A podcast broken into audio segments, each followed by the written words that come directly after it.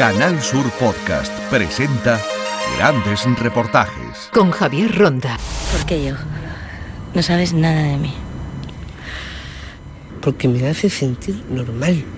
¿Y para qué quieres ser una persona normal? La Constitución dice los españoles son iguales ante la ley sin que pueda prevalecer discriminación alguna por razón de nacimiento, raza, sexo, religión, opinión o cualquier otra condición o circunstancia personal o social. Y añade, los poderes públicos realizarán una política de previsión, tratamiento, rehabilitación e integración de las personas con discapacidad física, sensorial y psíquica, a los que prestará la atención especializada que requieran y los ampararán especialmente para el disfrute de los derechos que se otorga a todos los ciudadanos. ¿Quién vela por los derechos de estas personas? ¿Qué dice la ley? ¿Cuáles son los incumplimientos? Va a trabajar usted con personas con discapacidad intelectual. ¿Qué coño es eso? Ahora te vas a juntar con subnormales. Bueno, elegid cada uno una pareja. Yo tengo novia. Es mentira, no tiene. Yo juego de alero. Chavales tontos entonces con fracaso escolar. No, no, no, no, mamá, no. Pues locos. Subnormales. Cuide su lenguaje, señor Montes. Coge una pelota. No, solo una. El de rojo, coge una pelota. Voy. Norberto Sotomayor es fiscal de protección y de las personas con discapacidad. ¿Cuáles son los asuntos, las denuncias que suelen llegar más a la fiscalía? ¿Qué tipo de casos? Bueno, pues nos suelen llegar casos muy variados, desde los propia policía o bomberos indicándonos intervenciones en la calle o en domicilio donde se encuentran con personas mayores en situación de, de Nos llegan comunicaciones incluso de centros residenciales indicándonos que tienen una persona mayor en situación de discapacidad donde no se está abonando la residencia y por tanto se deduce que alguien se puede estar quedando con esta con esta pensión ya que no se abona. También nos llegan denuncias de familiares indicándonos que algún otro familiar, normalmente entre hermanos, se está aprovechando de la pensión de la que tienen los padres. Normalmente, y está aumentando mucho el número en hijos que tienen problemas de drogadicción y presionan normalmente a las madres de edad muy avanzada para que le proporcione dinero para sufragar los gastos relacionados con la droga. Nos llegan también comunicaciones de un teléfono de atención a las personas mayores que cada vez se utiliza más, donde se denuncian muchas veces malos tratos físicos, psíquicos, incluso patrimoniales, por parte de familiares, de allegados, de cuidadores, de vecinos. Eh, nos llegan comunicaciones de los juzgados de, guardia indicándonos que tienen a personas detenidas y que sufren trastornos, demencia, no solamente personas mayores, sino también jóvenes con determinados problemas psíquicos. Por tanto, como verás, son situaciones muy variadas las que nos llegan a las fiscalías comunicándonos situaciones de desprotección de personas con, con discapacidad. Sobre todo los mayores, ¿no? Un sector que parece que tiene bastante trabajo para la Fiscalía, incluso para el juez. ¿Cómo se actúa en estos casos? ¿Cuáles son los medios que tiene? ¿Qué respuesta se da desde la Administración de Justicia cuando se denuncia estos casos donde está inmerso una persona con discapacidad? Por un lado, nos encontramos con distintas formas de actuar, ya sea la respuesta que necesitamos de tipo civil o incluso penal, o las dos a la vez. Por un lado, incluso eh, la Policía Nacional y la Guardia Civil cada vez tienen una colaboración más estrecha con los juzgados y con la Fiscalía y existen grupos especializados donde directamente llegan a acudir al domicilio de la persona con discapacidad, se entrevistan con ella, tratan de ver qué está ocurriendo, toman declaración in situ, vamos, con bolígrafo y papel. Todo para no molestarla y tratar de indagar de la manera más cercana posible, hablando con los vecinos, hablando con el resto de familiares sobre qué está ocurriendo con, con esta persona. Esto deriva en denuncias de naturaleza penal, con medidas de alejamiento y procedimientos penales donde actualmente pues, puede llevar aparejadas penas de, prisión, además de estas medidas de protección para que el agresor no se, no se acerque a la víctima. También adoptamos medidas de tipo urgente de naturaleza civil. Por ejemplo, cuando tenemos noticias que alguien puede estar utilizando indebidamente el dinero, la pensión de la persona mayor que no está en condiciones de decidir con total libertad, acordamos unas medidas cautelares urgentes dirigiéndonos a una entidad bancaria en concreto para que bloquee la cuenta y autorice a una persona, a otra persona, a un familiar, a un allegado o incluso a una fundación para que sea la que administre de una manera directa esa pensión para atender los gastos urgentes que tiene esa, esa persona. También incluso se autorizan entradas en domicilios cuando tenemos sospechas que hay una persona con discapacidad y que necesita un tratamiento, incluso una limpieza de choque por parte de los servicios municipales o que hay que trasladarla a un centro residencial o a un centro hospitalario. También mm, medidas de naturaleza urgente pueden ser eh, ingresos involuntarios cuando la persona se encuentra en una situación de un brote agudo de la enfermedad o en una situación de desorientación y no saber dónde se encuentra siquiera y hay que trasladarla a centros hospitalarios o centros residenciales y nos encontramos con los ingresos involuntarios donde cada vez más nos preocupamos por conocer la situación en la que se encuentran las personas mayores en los centros residenciales en aquellos supuestos en los que sufren un trastorno psíquico y no saben muy bien o no tienen capacidad suficiente para tomar decisiones sobre su vida y su patrimonio. Por tanto, existen tanto medidas de naturaleza civil como medidas de naturaleza penal para lo que la Fiscalía estamos especializados en esta materia y tratamos de impulsarla de una manera urgente y, y rápida. A través de este programa estamos conociendo cuál es el trabajo del fiscal, muy distinto incluso del que tenemos en la televisión y en el aspecto más eh, televisivo o cinematográfico o incluso espectacular del trabajo del fiscal. También queríamos conocer, Norberto, como especialista en estos temas de protección de las personas con discapacidad, ya lleva años ayudando en este sentido, precisamente ese aspecto cuando usted va para casa con su maletín, con sus casos, cuando está en su despacho, ¿qué le queda como persona y ve esta condición que otros seres humanos tienen contra otras personas que tienen alguna discapacidad? Parece que ustedes se convierten como en un tutor, en unos padres y son los verdaderos garantes de los derechos y que si ustedes no le ayudan, poco más le pueden prestar auxilio.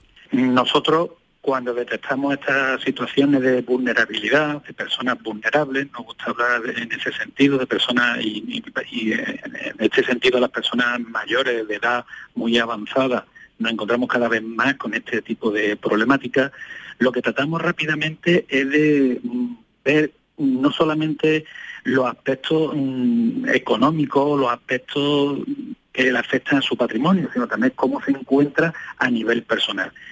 Contamos con el apoyo de los servicios sociales municipales de todos los ayuntamientos, donde nos informan y los enviamos para que se entrevisten, vean el entorno social, las distintas necesidades que tiene la persona y nos preocupamos de buscar el apoyo, la persona o la institución que mejor pueda velar por ello. Es verdad que existe una insuficiencia de recursos en esta materia alarmante y es verdad que los poderes públicos deben de destinar más recursos públicos a la hora de proteger y amparar a estas personas. Necesitan un apoyo más directo, necesitan que las fundaciones que están destinadas a, en esta materia a proteger a las personas mayores eh, cuenten con más recursos para que el trato sea más directo, más diario y mucho más puntual en todo lo que necesita la persona. No es suficiente con nombrarle un tutor que se encargue en términos generales de defenderlo ante la administración, de gestionarle su documentación, sino también necesitan de alguien de un apoyo moral, espiritual y personal que esté más cerca y le dé muchas veces ese calor que han perdido porque son personas muchas veces ya muy mayores y que se encuentran eh, solas. Por tanto, aquí nos encontramos con verdaderos mm, dramas humanos, muchas veces, de personas solas, abandonadas, muchas veces teniendo incluso familia, pero la, familia ya lo ha dejado completamente de lado. Y que de pronto un día, ya sea porque un vecino huele o porque un policía recibe una denuncia, nos encontramos incluso eh, personas abandonadas en las casas, con multitud de basura, con rodeadas de animales, incluso suele suceder que personas ya mayores muertas y que llevan muchas semanas o meses muertas y nadie se ha, enterado de lo que ha llegado a ocurrir con, esta persona. Por tanto, hace falta potenciar muchísimo los servicios sociales, que son básicamente los que están en la calle y conociendo la situación, la realidad social de estas personas mayores que muchas veces se encuentran en una situación de absoluta desprotección. Norberto, como fiscal, cuando alguien comete un hecho delictivo, un delito contra estas personas que tienen una discapacidad de las que estamos hablando, algún tipo de eh, problema, algún tipo de enfermedad mental, como estamos argumentando, eh, ¿no parece que incluso tendría que haber como una doble condena por ejercer esta maldad contra personas que son muy vulnerables? En el Código Penal existe ya determinadas agravaciones y en algunos delitos cuando la persona es vulnerable. De hecho, mm, gracias incluso a la influencia o a la instancia de la Fiscalía, se llegó a modificar algún artículo del Código Penal donde preveía que los delitos patrimoniales que se cometían en el ámbito familiar, cuando no existía violencia e intimidación, pues no eran delitos. Y esto se ha conseguido cambiar y actualmente sí son delitos cuando la persona o la víctima que sufre este delito en el ámbito familiar sea una persona especialmente vulnerable. Y en este sentido retomo lo anterior, cuando estos hijos, que muchas veces nos encontramos con problemas de drogadicción, presionan a los padres mayores para que le den dinero, le quitan el dinero de la pensión para destinarlo a su gasto de, droga. Por, tanto, en ese sentido, el Código Penal sí está siendo eh, sensible y existen ya agravaciones específicas en algunos tipos penales, al igual que existen, por ejemplo, cuando nos encontramos con los supuestos de violencia eh, de género contra la mujer, también nos encontramos con determinadas agravaciones específicas cuando la víctima sea especialmente eh, vulnerable. Y por tanto, sí se está produciendo una sensibilización legislativa a nivel penal para proteger a este tipo de personas, si bien habría que dar un paso más allá. Y una última pregunta para el fiscal Norberto Sotomayor. Cuando se va a actuar en un tipo de estos casos que estamos hablando, en un asunto relacionado, por ejemplo, con una incapacidad de una persona que tiene una enfermedad, otro de los supuestos que hemos comentado que hace referencia a personas que son muy vulnerables, esos expedientes de incapacidad que se llevan en la Fiscalía. ¿Qué consejo ¿Dónde se pueden dirigir estas personas para ayudar, para orientar cuando alguien tiene una persona que es eh, muy vulnerable, que ha sido mm, declarada como una persona con discapacidad, que tiene alguno de estos problemas? ¿Dónde debe acudir el ciudadano? ¿Qué hace el fiscal? Lo primero es que eh, a nivel mm, social existe en todos los ayuntamientos, de en todos los municipios pequeños y grandes de Andalucía, en toda España existen los servicios sociales donde se puede acudir de manera inmediata para poner en conocimiento bueno, una situación de discapacidad o cuando nos encontramos con un familiar o un vecino que sufre algún tipo de problema de este tipo pero también podemos acudir, y cualquier ciudadano puede hacerlo, y está previsto en nuestra legislación civil, a la Fiscalía. En cada lugar donde existe una fiscalía existe ya un fiscal encargado de estos, de estos servicios de protección a las personas con discapacidad o personas vulnerables, donde se le debe atender, donde se le debe recoger el escrito donde ponga en conocimiento una situación de una situación de vulnerabilidad, ya sea de un familiar o de un tercero, y también se puede acudir y solicitar una entrevista con el fiscal, pedir una cita y traer documentación, cualquier tipo de documento donde nos revele que existe esta situación de, protección. Y a partir de ese momento, el fiscal debe actuar decidiendo cuáles son las medidas, como dice antes, civiles, de naturaleza penal, o bien remitirlo a la vía administrativa porque se trate de una situación donde la persona lo que requiera es algún tipo de complemento derivado de la actual ley de dependencia, donde se recogen toda una serie de prestaciones de tipo administrativo que se escapan de lo que es la administración de justicia. Ahora bien, si la respuesta debe ser judicial, se debe acudir a la Fiscalía, donde nosotros adoptaremos ya sea las medidas civiles, penales que consideremos oportunas y necesarias para la protección de la persona con discapacidad. Y en todas las fiscalías existe un fiscal encargado de esta, de esta materia. Pero yo le veo muy bajito para el baloncesto. Muy bajito. Lo que pasa es que aún no ha dado el tron. Mi trabajo es entrenar a jugadores normales. Estos ni son jugadores ni son normales. ¿Y quién es normal, Marco? Tú y yo somos normales. Uno, dos.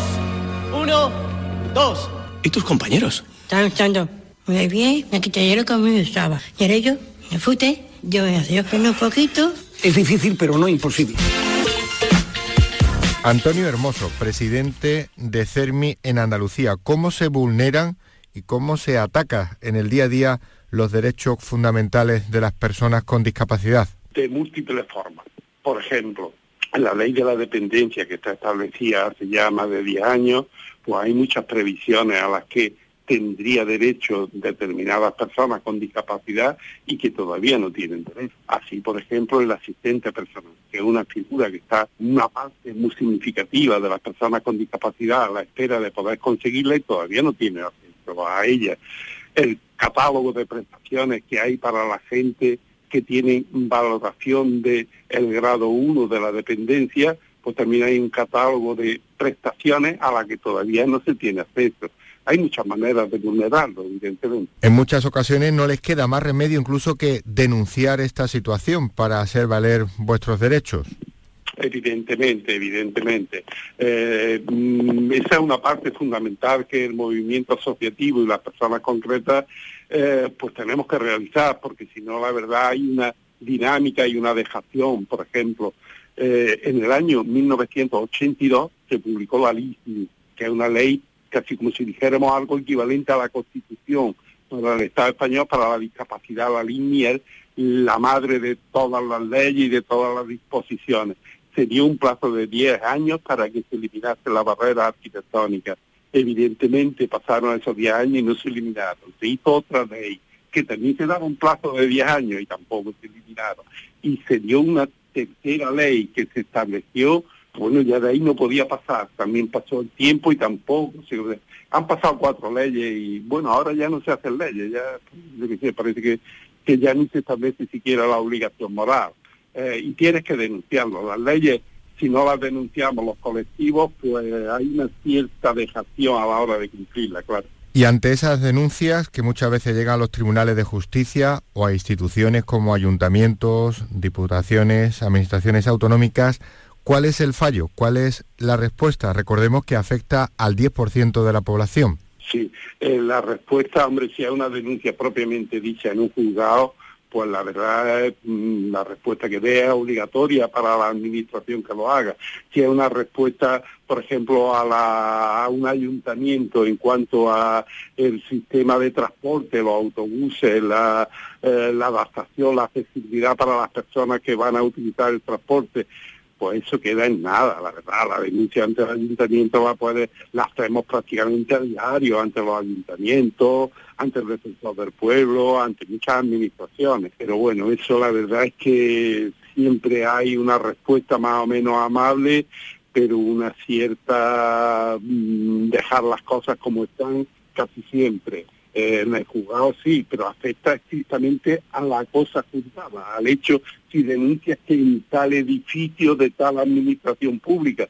Eso no es el camino más adecuado para que se adapten todas las administraciones públicas, todos los edificios públicos, los, los espacios públicos, los transportes, que son ley y además el sentido común que se tenga que sea accesible para las personas con discapacidad, incluso para personas que no tienen discapacidad, pero que también les cuesta trabajo subir escalones o tener personas mayores, en fin, otros colectivos que también tienen su problemática. Desde CERMI, ¿qué otra alternativa quedaría, además de la denuncia para hacer valer estos derechos que a veces son fundamentales y para llevar una vida al menos normal. La actividad mm, reivindicativa de las entidades, el fortalecimiento del movimiento asociativo, la presencia prácticamente, porque asociaciones hay muchas, y de ámbito local, en los pueblos, de ámbito provincial, de ámbito autonómico, el CERMI la lucha diaria, la reivindicación diaria y el salir a la calle, el esfuerzo por salir a la calle,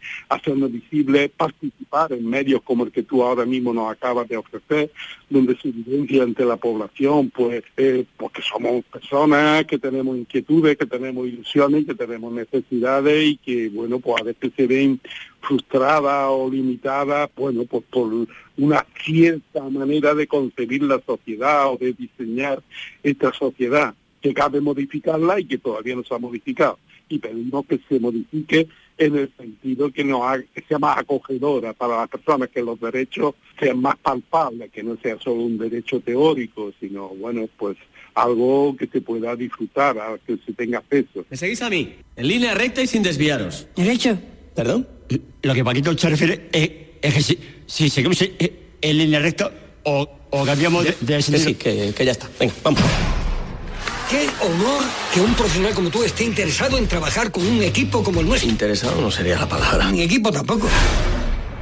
Bueno, entonces cuando le digo a los chicos que empezamos. Y en el ámbito laboral, ¿qué sucede? ¿Y los menores? Cristóbal Martínez, delegado territorial de la ONCE en Andalucía. Vivimos en una sociedad que afortunadamente avanza cada día y que no tiene nada que ver en cuanto al respeto de los derechos de las personas con discapacidad con la de hace eh, algunas décadas atrás. Hemos avanzado mucho, pero lógicamente quedan ámbitos donde hay que seguir trabajando como todo lo que tiene que ver con el empleo, donde hay oportunidades que se dan a las personas con discapacidad, pero a la vez también hay mucha resistencia dentro de la empresa por desconocimiento, por desinformación o porque entienden que una persona con discapacidad puede requerir atención especial y que seguramente no rinde tanto como una que no la tenga cosa que la práctica demuestra precisamente todo lo contrario, que las personas con discapacidad están absolutamente comprometidas con su proyecto laboral y de vida y que eh, aportan valor añadido a esa empresa, a esa entidad, a esa administración. Y bueno, y todo lo que tiene que ver fundamentalmente también con la infancia, donde hemos también avanzado mucho, pero vemos que todavía se producen discriminaciones eh, inexplicables con respecto a los derechos de los niños, o con respecto a la, atención en igualdad de condiciones eh, que al resto de, personas que no tienen discapacidad, sean o no niños, y por tanto ahí tenemos un frente todavía abierto en el que seguro que vamos a conseguir logros, pero que nos va a costar eh, vencer muchas resistencias que, que, existen. Está escuchando la revista de RAI. Radio Andalucía Información. Ahora, investigación judicial. Francisco de Jesús Valverde, presidente de Placeat. ¿Cómo trabajan desde vuestra Asociación por los Derechos de las Personas con Discapacidad y qué papel juegan sus familias? Bueno, pues en primer lugar agradecer esta oportunidad de hablar a los oyentes de vuestra emisora y decir que eh, las asociaciones como la nuestra, que pertenece a plena inclusión y que lleva 48 años existiendo, para nosotros siempre es un continuo conquista lo que se va haciendo a lo largo de estos años. De manera que ¿dónde estamos en este momento? Pues muy agradecido a todo lo que se ha conseguido, pero como siempre decimos, son tareas inacabadas. La familia es el sustento base de nuestras propias asociaciones y nosotros seguimos demandando mucha más atención y sobre todo aplicación de lo que son derechos que además ya están hoy día contrastados por la Convención de las Naciones Unidas y por la aplicación jurídica que se está haciendo en el ordenamiento jurídico español, pero queremos llegar a más. No hace muchas fechas, muchos meses, en estas últimas convocatorias electorales, por ejemplo, se consiguió ya de manera más libre la, eh, poder ejercer el derecho al voto. Bueno, pues eso son realidades que nos van ayudando a hacer que nuestros hijos o familiares personas con discapacidad intelectual, en este caso, pues sean cada vez ciudadanos de pleno derecho que eso es lo que queremos. La familia tiene un papel clave porque si estas personas no lo pueden hacer, no lo saben hacer, son ellos quienes tienen que velar por sus derechos. El movimiento asociativo en España, como en otros países europeos, nació precisamente del seno de la familia. Estamos hablando de los últimos años de la década de los 60 del siglo pasado o primeros años del siglo, de la década de los años 70, como es el caso de Placea.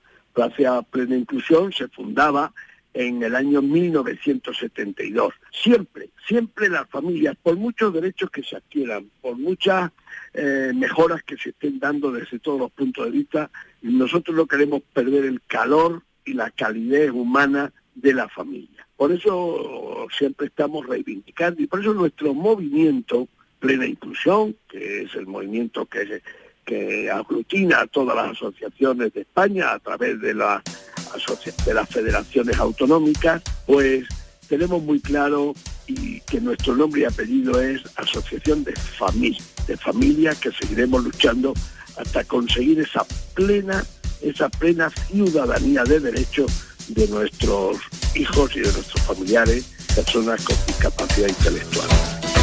En Canal Sur Podcast han escuchado grandes reportajes